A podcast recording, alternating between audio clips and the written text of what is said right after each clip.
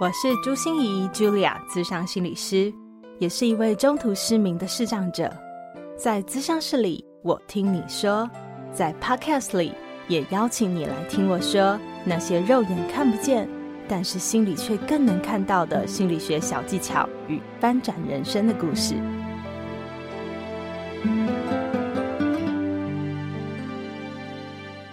Hello，Hello，hello, 亲爱的朋友，你好吗？我是朱心怡，Julia，咨商心理师，欢迎收听朱心怡说心里话。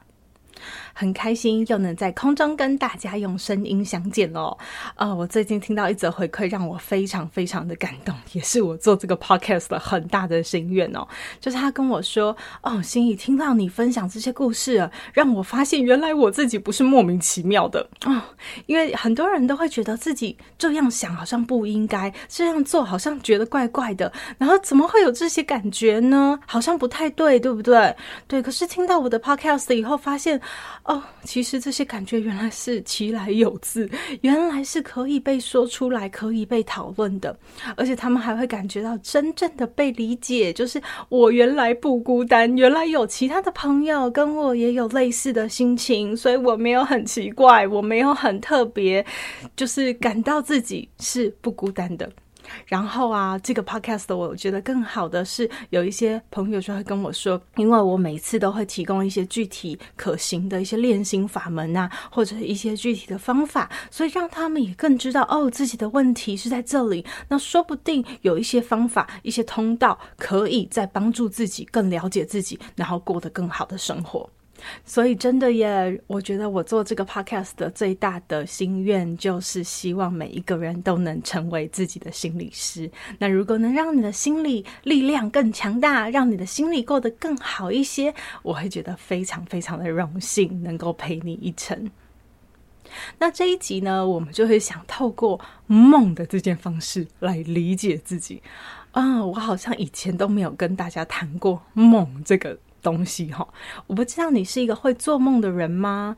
嗯、你是一个爱做梦的人吗？你会清醒了以后还记得你做过什么样的梦吗？还是你会很容易忘记呢？或者是在你的梦境里面有没有一些反反复复出现的剧情、出现的场景呢？那如何透过我们的梦来作为一个自我探索的通道，让你更认识自己，更觉察当下，也会让你更知道要怎么做改变。所以，让我们的梦来成为我们很好的通道，帮助我们变成更好的人吧。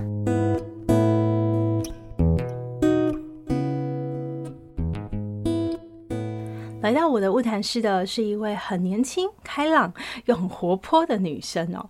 呃，说她年轻，其实应该讲说年纪很轻，但是她的资历其实很丰富，因为她从学生时代就不停的在打工哦，所以其实有非常多的社会经验。那他来是跟我在谈一件事哦，就是他原本真的是一个开朗、乐观，然后也爱主动亲近人、喜欢跟人互动的一个女生。可是他不晓得为什么现在感觉自己这么的疲累，甚至要把自己揪出去哦，抓出去跟别人互动，都觉得是一件好烦、好累人的事情。他告诉我说，他才刚从上一份工作离职了，呃，其实也休息了一阵子。他觉得现在应该是一个时机吧，他应该要把他的履历表重新整理整理，开始要到处投放履历呀，开始要找征才的讯息呀，开始要放风声，告诉别人说他诶，他需要找新工作了。可是他觉得自己都提不起劲来做这些事情。所以到底是哪里出现问题了呢？他问我会不会他是有忧郁症的呀？其实啊，很多人当身心一有状况的时候，反应第一个会是在睡眠里面。所以我问他说：“哦，你最近睡得好吗？”他就跟我说：“哦，我睡得超差，我日夜颠倒都没有办法睡好，而且我还一直做梦。”哦，那谈到梦的这件事，而且他一直做梦，我就想多了解一下。你可以跟我分享一些你的梦吗？他跟我说啊，他其实一直在做一些很 荒谬的梦、不可思议的梦。像是有几个梦啊，就让他印象很深刻哦。比如说，他非常喜欢游泳，所以他记得他跟一群伙伴在梦里面就一起去游泳，很开心。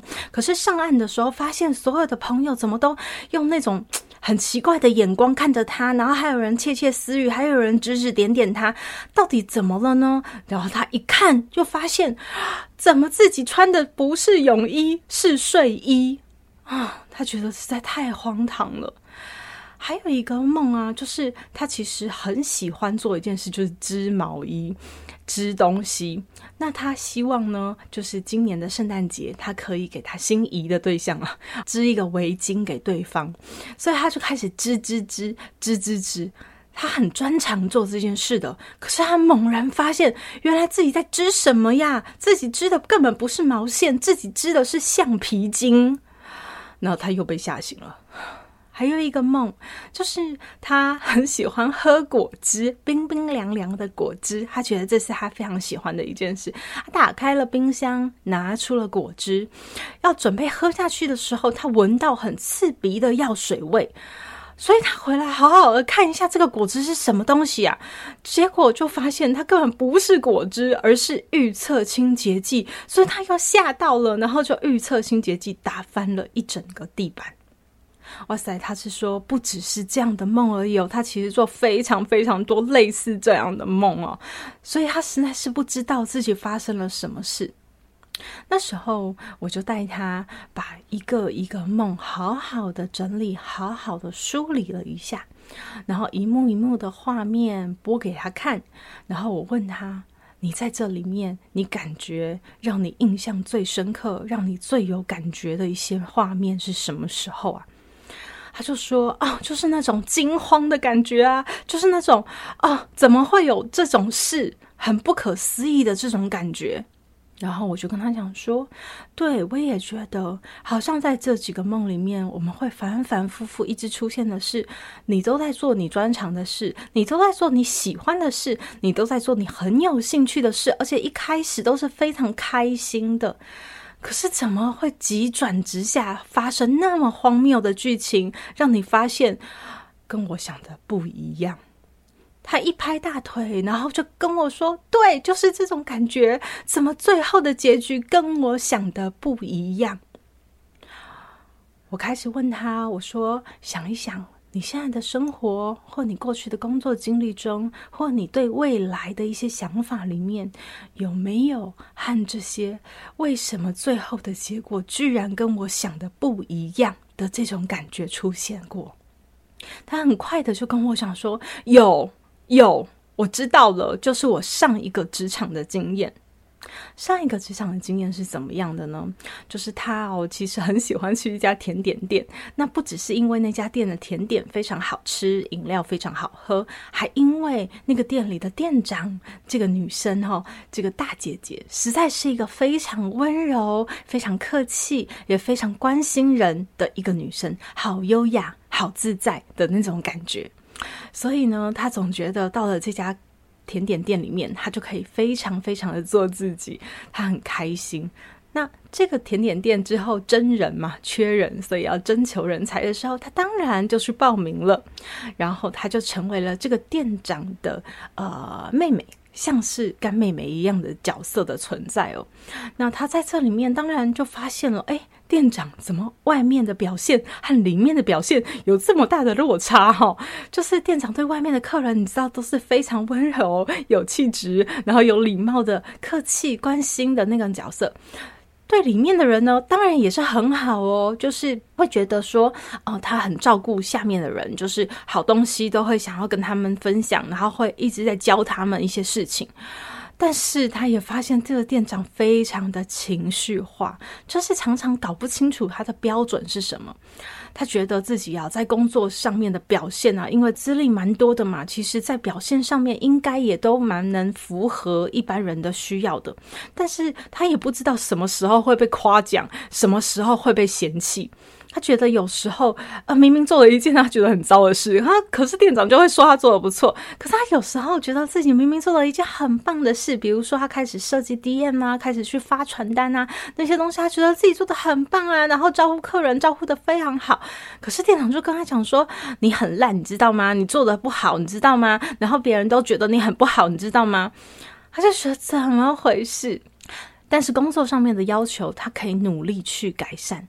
但是他最不能够容忍，或者他最不能够消化的是一件事哦，就是他觉得自己跟客人的互动都是非常好的啊。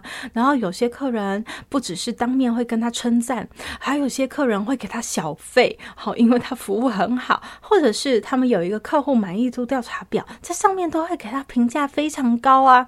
所以他觉得这件事应该是很棒的。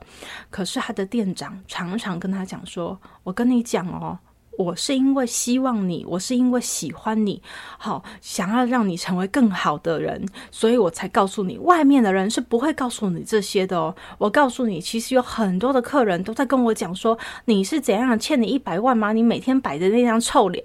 有很多客人其实是在跟我讲说，你的服务态度非常糟糕，让他们感觉很不舒服。那有些人客人是跟我讲说，你的笑声真的非常张狂，非常刺耳，让人听起来就是很想逃开。你知道这些东西别人都不会告诉你，但是只有我会告诉你，所以你一定要相信我，然后改变。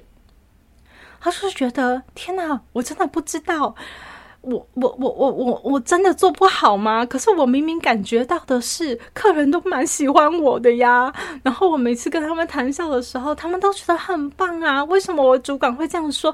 而且我的主管是一个好人，这个店长是一个好人呐，他应该不会骗我吧？所以他在反反复复这种自我怀疑里面挣扎，到最后他终于离职了。但是在这个离职以后，他就出现了非常多的这样的反应哦，就是他常常感觉知人知面不知心啊，人家都在对我笑，真的是在对我笑吗？说不定人家心里是在更给我，觉得我很糟糕啊。那其实这些人说，哎，很喜欢我啊，想要约我一起出去干嘛干嘛，他们会不会其实只是在找我出钱，或者只是把我当个小丑一样，根本没有人会真的喜欢我。其实他们心里都在对我很不满意。他开始有非常非常多的怀疑，觉得这个世界实在是太恐怖了。然后他看到的、他感受到的未必都是真的啊，说不定人家都在背着他，不知道在说他什么嘞。所以啊，就是这些梦境，其实反映出的就是他这样真实的状态。我知道了以后，他也听懂了以后，我跟他说：“哦，所以其实你不是疲惫，你只是用疲惫包装了你的慌张和手足无措的感觉。其实你心里是非常的惊慌的。让我们就好好的把这个惊慌看透透。我请他把店长的这些回馈都一一写下来。”然后我们逐一检查。我开始也问他了一些问题，比如说，你觉得你身旁有真心跟你说真心话的朋友吗？然后你是怎么去感觉到周围的气氛？你是怎么感觉到别人是不是喜欢你呢？其实我都是在一直评估他是不是真的活在自我感觉良好的世界里哈，他是不是能够真的感觉到外在的环境，尤其是我跟他之间的。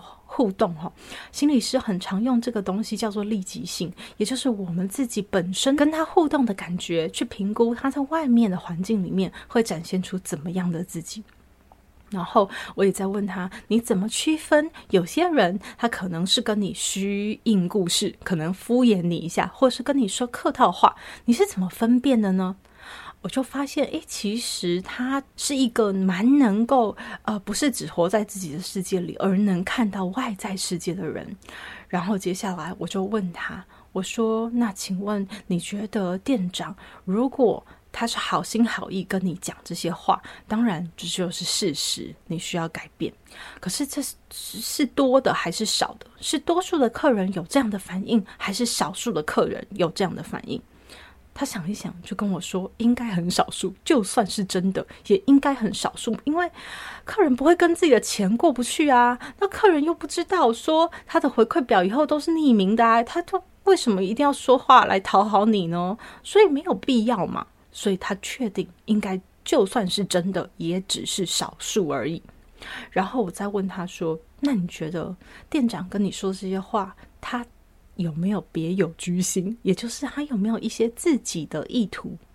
他跟我讲说：“其实我知道，我们店长一直很希望把我改造成另外一个他哦，就是。” 在外面真的非常优雅、客气、有礼貌、有气质的那样子。可是他说我就不是嘛，我就是真的是一个大辣辣的个性嘛。然后我就是很真诚、自然、不做作的那种样子嘛。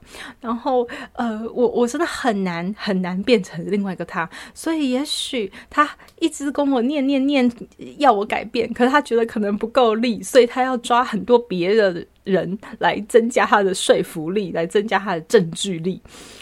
嗯，有可能。所以当我们讨论完了这一圈以后，我告诉他，我确定店长是个好人，但是他的好是真实的，他的回馈未必是真实的。好跟回馈这两件事，我们应该要分开来看。在接下来的物谈里面，我们当然就好好的整理了这些事情，然后最后我就问他说：“哎，你最近还有在做梦吗？你最近都在梦什么呢？”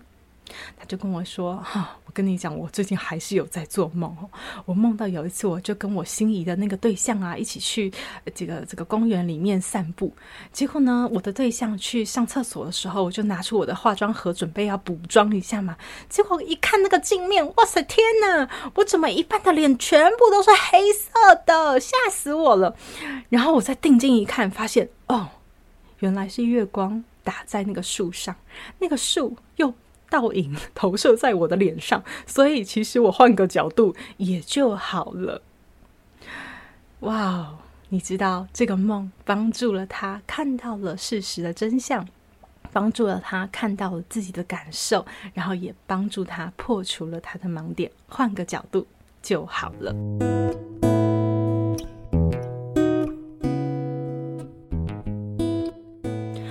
哦，真的是一件非常非常可爱的东西哦。呃，它常常告诉我们好多事，好多我们在日常生活中可能会忽略、可能会压抑、可能会隐藏的事。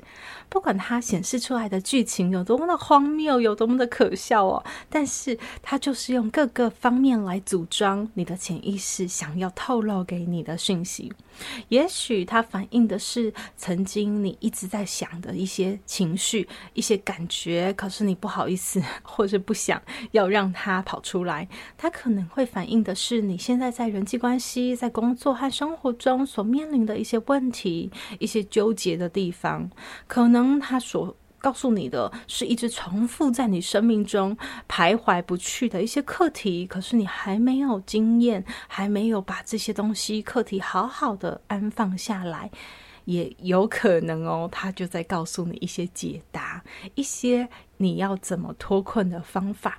所以每一个梦真的都很值得我们来细细品味。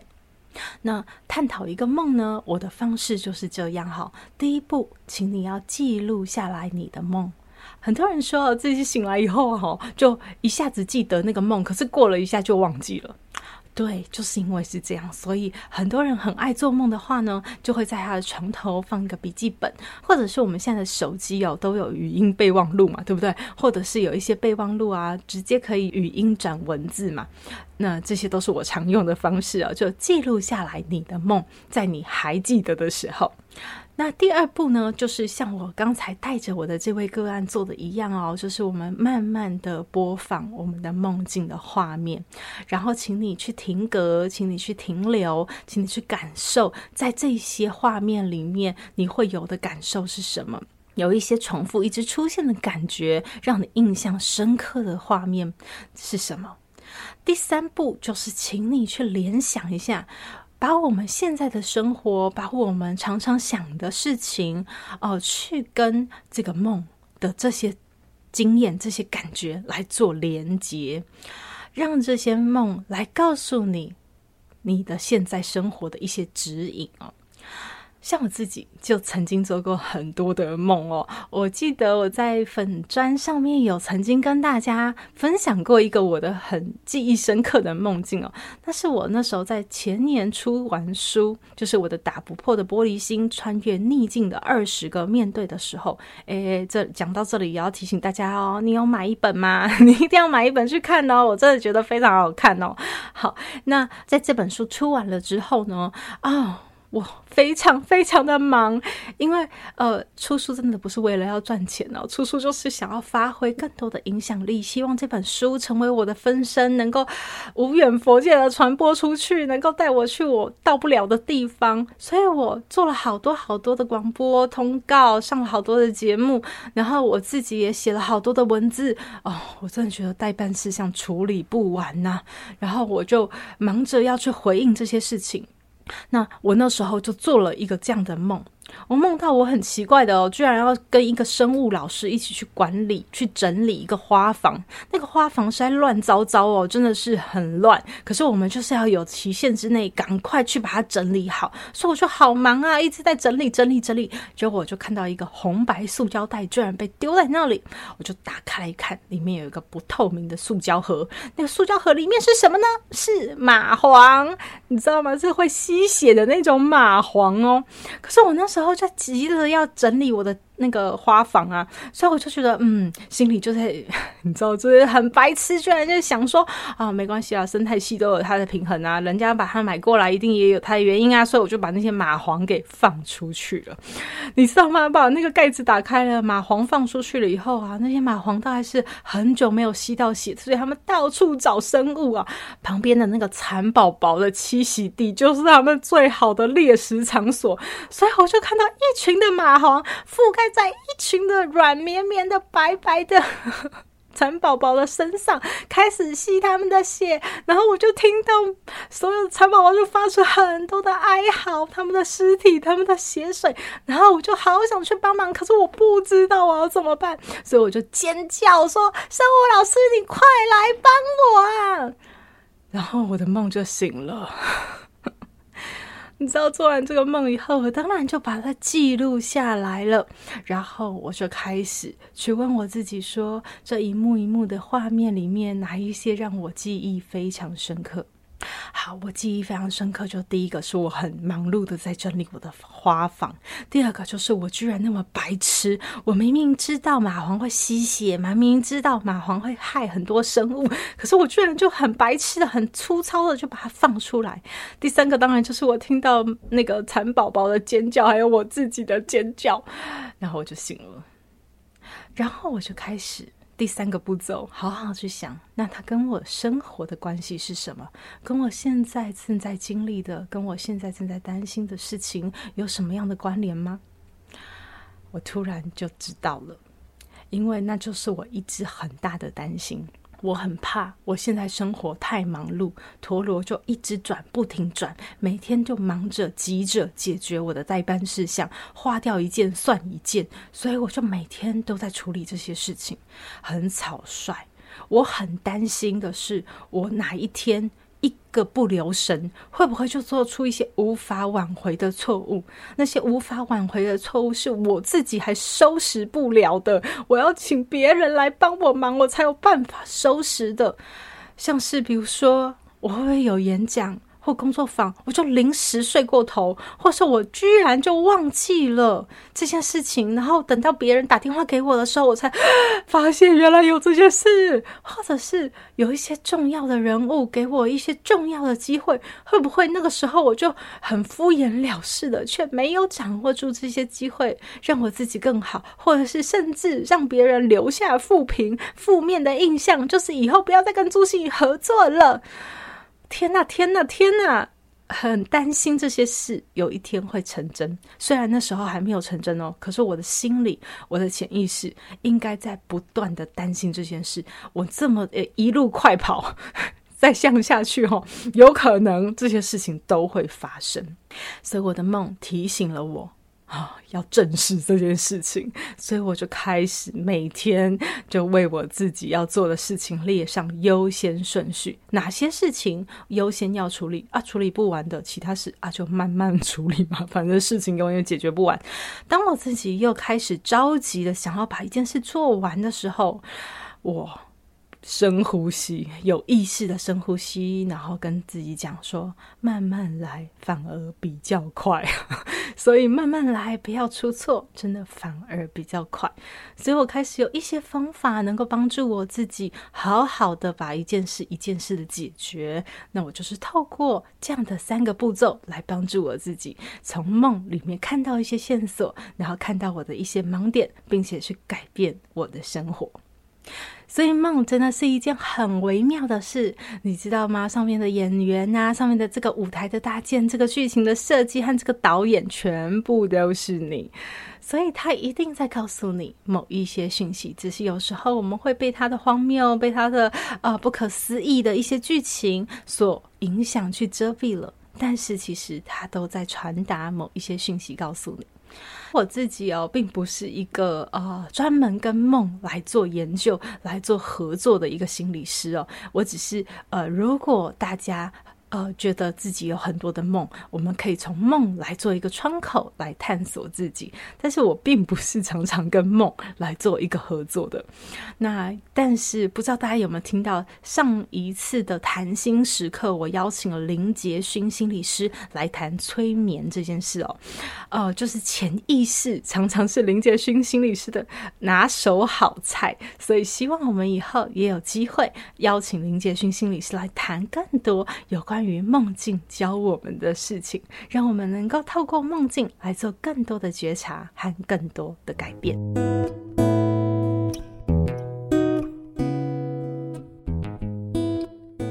在本集的最后啊，我想跟你分享一则我刚才在 Apple Podcast 上面看到，从第一集就开始收听的超级粉丝留言哦，真的是太感动了。他说。心怡心理师教师节快乐！也恭喜你的节目破一百集，我应该可以称自己是骨灰级听众哦。从去年四月一路听到现在，真的很喜欢朱心怡说心里话。谢谢老师的陪伴。高中是透过学校老师的推荐，让我认识了心理师。我的人生志向是想从事跟心理相关的工作。在去年的四月，在 Spotify 搜寻“心理”的关键字，就跳出了心怡老师的 Podcast。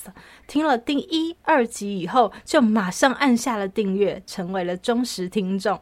真心佩服心怡老师，也很感谢你这么用心制作节目。你看看有没有太感人了？非常谢谢你哦。另外，在喜马拉雅上面，我也收到了两个留言回馈哦，一个是王家小曼，还有秋风落叶 Six，他们同时都回馈我，呃，我的声音本身啊，音质还有节目的节奏感都很不错，真的是非常谢谢喜马拉雅上的朋友的留言哦。也很期待能够听到更多人的声音，所以欢迎你到我的朱心怡说心里话留言跟我分享你的想法，也非常非常希望你可以把我的 podcast 分享给更多的人知道，让心理学的力量能够帮助每一个人的生活都过得更好哦。我们朱心怡说心里话就下周见喽，拜拜。心念转个弯，生命无限宽。如果你喜欢我的节目，邀请你可以继续追踪，并且给我五星评价和留言互动。如果你也感受到我们团队的用心，可以使用自由赞助的功能，给予我们实质的鼓励哦。咨商需求、合作邀约，或想要了解更多心理学的知识与故事，节目说明栏中都有我更多完整的资讯哦。